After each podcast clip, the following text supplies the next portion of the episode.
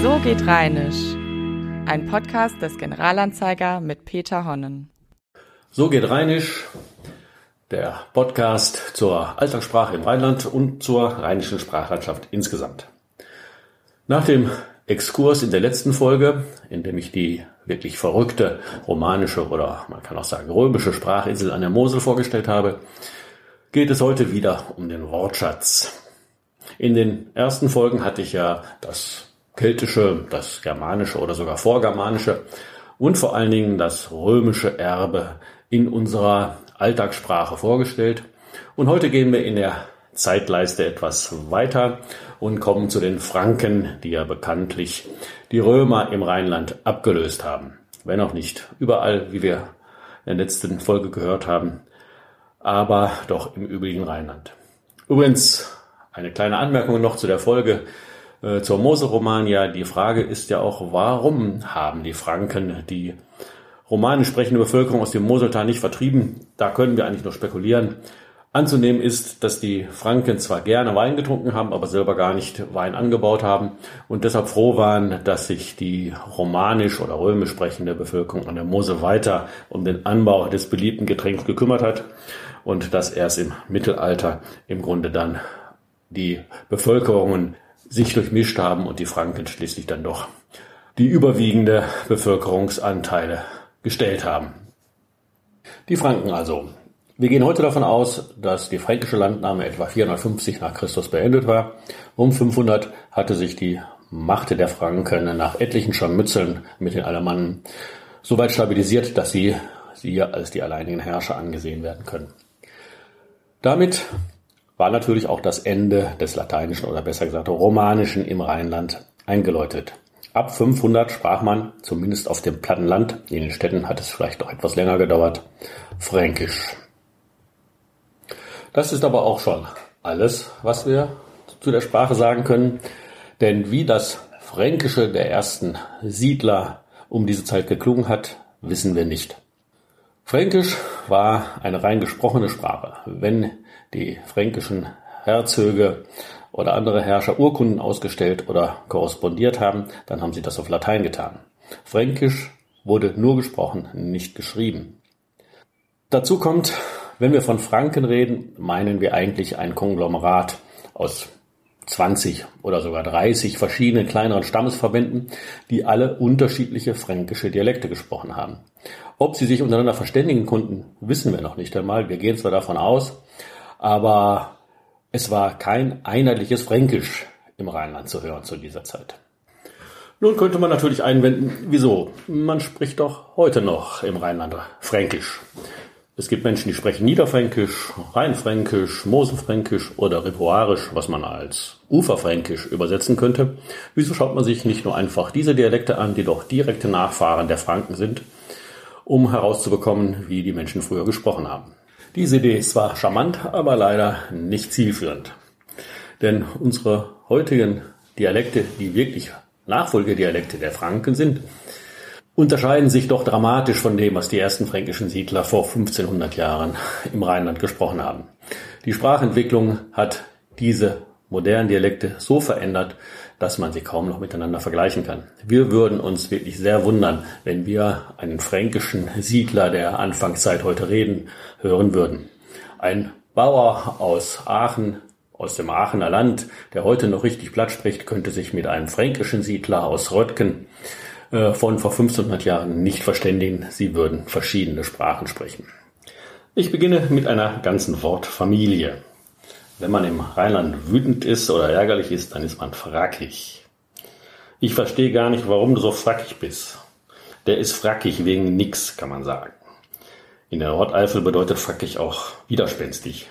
Bei der Kälte ist das Kabel ganz frackig. Man kann aber auch Frack haben, Ärger und Wut. Das macht der jetzt aus reiner Frackigkeit nicht. Vor lauter Frack schadet der sich selber. Das macht er aus Frack jetzt nicht. Und indirekt gehört auch ein anderes Wort hierhin, nämlich Frack, Wrack als kaputt. Das Teil ist ja voll Frack, sagt man heute, wenn etwas kaputt ist oder eine Wracke Karre, da kannst du doch nicht mehr mitfahren.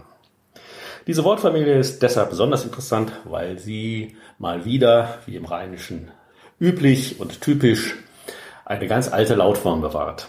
Denn unser Frack oder frackig geht zurück auf das altsächsische Wracka, was nichts anderes als Rache bedeutet. Aus diesem Wracka ist also im Hochdeutschen die Rache geworden, aber wir im Rheinland haben die alte Lautform und die alte Bedeutung bewahrt und deshalb sprechen wir hier von Frack und Frackig in der ursprünglichen Gestalt.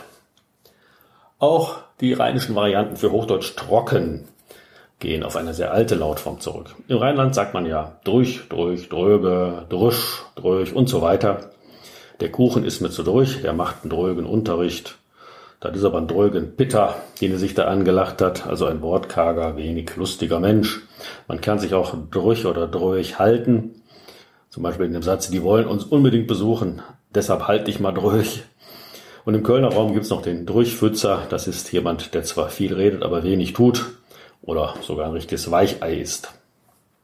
Interessant an allen diesen Formen ist, dass sie tatsächlich die altsächsischen Lautformen bewahren. Im Altsächsischen kennen wir nämlich schon Druckno oder Drucknian für trocken und da sind die Parallelen leicht zu erkennen. Sehr wahrscheinlich ist das Wort sogar noch älter. Äh, wir können eine germanische Wurzel draugi trocken konstruieren. Das also bedeutet, dass wir hier in unseren rheinischen Varianten tatsächlich wieder ein uraltes Wort bewahren, das im Hochdeutschen einfach zu trocken geworden ist. Ein Wort, ohne das man im Rheinland kaum auskommt, ist Kümen. Also Kümen für stöhnen, klagen, ohne Grund jammern. Was bist du wieder am Kümen, kaum dass du mal spülen muss. Oder noch schöner, der hält sich am Kümen, also einer, der immer nur am Meckern ist. Auch der Kühmbrezel, also jemand, der sich ständig beklagt, ist sehr unbeliebt. Auch hier bewahrt unser gesprochenes Rheinisch wieder einmal ein altes Wort, dessen Spuren sich im Hochdeutschen nur noch in dem Adverb kaum, also das kann man kaum schaffen, erhalten hat. Wir kennen es aber im Altsächsischen als Kumian, beklagen und dann im Althochdeutschen als Kumen, Kumon. Aber hier auch wieder das Beispiel für eine alte Lautform, die sich exklusiv im Rheinischen erhält. Ein sehr schönes Beispiel ist auch der Schlacks. So nennt er im Rheinland einen langen, dünnen, meist männlichen Menschen. Der lange Schlacks passt fast nicht durch die Tür. Oder mein Gott, ist das von Schlacks geworden? Man kennt auch schlaksig. Wie läufst du denn hier so schlaksig durch die Gegend, wenn jemand nachlässig gekleidet ist? Das Wort kommt nicht von Schlackern, was eigentlich naheliegen würde, man auch öfter lesen kann, sondern auch das Wort geht zurück auf ganz alte Wurzeln, wir kennen es aus dem Mittelniederdeutschen als Slack, Schlapp, Schlaff und tatsächlich wieder aus dem Altsächsischen als Slack oder auch in dem Verb slackern, schlapp machen. Auch das Wort hat sogar wieder vorgermanische Wurzeln, ist also wirklich sehr alt. Also, wenn man im Rheinland jemanden als Schlacks bezeichnet, haben das vielleicht schon vor tausend Jahren die Menschen hier auch gemacht. Wenn man im Rheinland sagt, boah, vom Rhabarber kriege ich immer so schlie Zähne, dann gucken einen Auswärtige meistens ziemlich verständnislos an. Und das ist kein Wunder, denn das Wort Schlee oder Schlie gibt es eigentlich nur noch hier im Rheinland und mal wieder im Niederländischen. Dort kennt man es auch in der Hochsprache als Slee, stumpf herb. Und genau das ist ja auch die Bedeutung unseres rheinischen Schlie und Schlee. Trotzdem kommt das Wort nicht von Schlehe, was ja auf der Hand zu liegen scheint. Es hat mit der Frucht nichts zu tun, sondern es geht mal wieder auf eine altsächsische Wurzel zurück, die als Slöi stumpf bekannt ist. Daraus wurde dann Althochdeutsch Sleo ausgezehrt und Mittelhochdeutsch Sle stumpf. Das Wort war einmal tatsächlich weit verbreitet, hat es aber nicht in die Hochsprache geschafft und überlebt in seiner ursprünglichen Form mal wieder nur im Rheinischen. Wir kommen zum Verb tergen, das man in Sätzen hört wie Kinder, ihr sollt euch auch nur am Tergen oder die ist in den ganzen Tag am Tergen, das würde ich nicht aushalten. Das Wort hört man manchmal auch als Zergen, aber seltener in der verschobenen Variante. Tergen steht rheinisch für ärgern, reizen, necken. Das Wort findet sich in vielen alten Varianten. Man kennt es im Altfränkischen, im Altsächsischen, sogar im Angelsächsischen Tergan.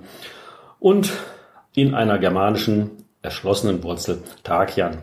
Also ein Wort, das sehr, sehr alt ist, auch noch in einigen anderen Mundarten im Niederdeutschen weit verbreitet ist. Aber auch hier wieder ein Wort, das im Rheinland sehr schön in einer sehr ganz frühen Lautung sich erhalten hat. Nun zu einem Wörtchen, das geradezu beispielhaft aufzeigen kann, wie sehr unsere Alltagssprache, also unsere moderne Alltagssprache, immer noch in der, ja, man könnte sagen, jahrtausendealten westgermanischen Sprachgeschichte verankert ist. Und zweitens, wie sehr unsere Alltagssprache immer noch geprägt ist von Wörtern, die es entweder gar nicht in die Hochsprache geschafft haben oder die schon lange aus der Hochsprache verschwunden sind. Es geht um das Wörtchen Schroh oder Schra. Meistens wird es als Schroh verwendet. Das kann bedeuten grob, hässlich oder mager.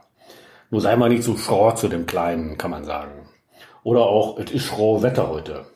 Oder auch, siehst du das schrohe Gestell da. Also, dann ist das eine magere Frau meistens. Schroh ist jetzt nicht exklusiv rheinisch. Ganz im Gegenteil, wir finden das Wort in hessischen Mundarten, aber vor allen Dingen auch in niederdeutschen Mundarten wie dem westfälischen und dem ostfriesischen. Und von da ist der Weg dann auch gar nicht weit zum Niederländischen und im modernen Niederländischen finden wir das Wort schral für mager. Und wir können noch weiter in den Norden gehen. Im Isländischen ist das Verb skrelna die Bezeichnung für verdorren. Und wenn wir schon im Isländischen sind, dann können wir dort in die Geschichte zurückgehen und dann finden wir dort das Wort Skrälinge. Das ist die altisländische Bezeichnung für den Eskimo und dieses Wort ist verwandt mit unserem Shaw und bedeutet nichts anderes als magerer, dünner Mann. Die alten Isländer haben also die Eskimos als ziemlich hagere Menschen kennengelernt. Diese weite Verbreitung deutet natürlich darauf hin, dass das Wort alt ist und in der Tat, es ist alt. Im Mittelhochdeutschen kennen wir es als Schrach für dürr, im Mittelniederdeutschen als Schrach für dürr und Schrade für mager. Und wir können eine germanische Quelle rekonstruieren, Skreha, auch als Bezeichnung für mager. Man sieht, wir befinden uns hier im Rheinland in einer guten Gesellschaft und müssen wahrlich nicht immer auf den Duden schielen. Das soll es für heute gewesen sein. In der nächsten Folge kann ich jetzt schon ankündigen, wird es sich um französische Lehnwörter im Rheinischen reden, also um Französismen. Ein Thema, was im Rheinland ja immer sehr beliebt ist. Für heute bleibt mir nur der obligatorische Hinweis auf mein Buch Wo kommt das her? Herkunftswörterbuch der Alltagssprache an Rhein und Ruhr, in dem ich alle diese Beispiele ausführlich beschrieben habe. Bis zum nächsten Mal. Tschüss, Ihr Peter Honnen. Das war So geht Rheinisch, ein Podcast des Generalanzeiger mit Peter Honnen.